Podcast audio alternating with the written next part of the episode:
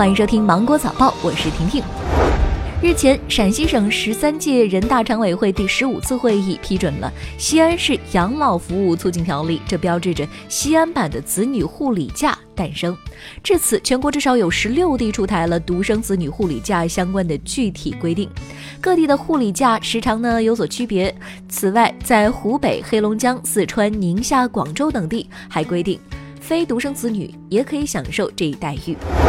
即将迎来二零二零年春节，今年过年真是早呀！翻着日历牌，很多人发出了这样的感慨。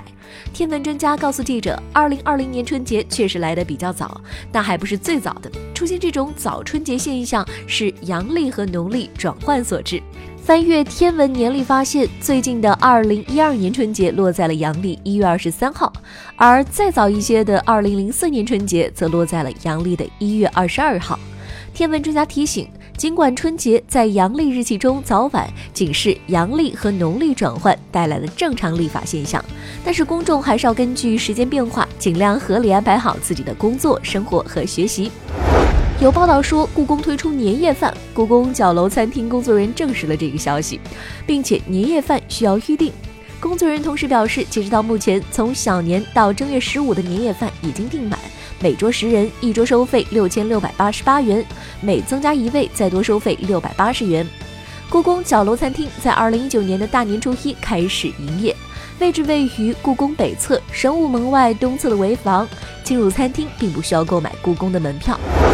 中央广播电视总台二零二零年春节联欢晚会将于一月十四号第一次带妆彩排。二零二零年春晚总导演杨东升表示。今年的春晚创新亮点很多，很多新面孔都是大家没有见过的。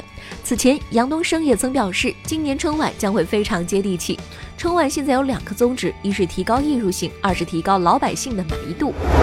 医学期刊《柳叶刀》刊发了一篇涉及一百二十万人的研究，分析了不同的运动对于精神和身体健康的影响程度。结果发现，对身体来说收益最高的是挥拍类运动，它能够降低百分之四十七的全因死亡率，指所有死因的死亡率。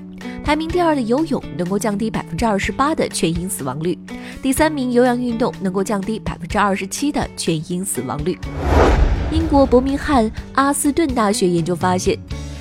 勤劳的人记忆力更好。研究人员对一百名男女进行了记忆测试，结果表明，经常做家务的参试者记忆力更好。这一结果在男性中体现尤为明显，与很少做家务的男性相比，勤劳的男性记忆测试成绩更高。那好了，今天新闻就这样，我们明天见。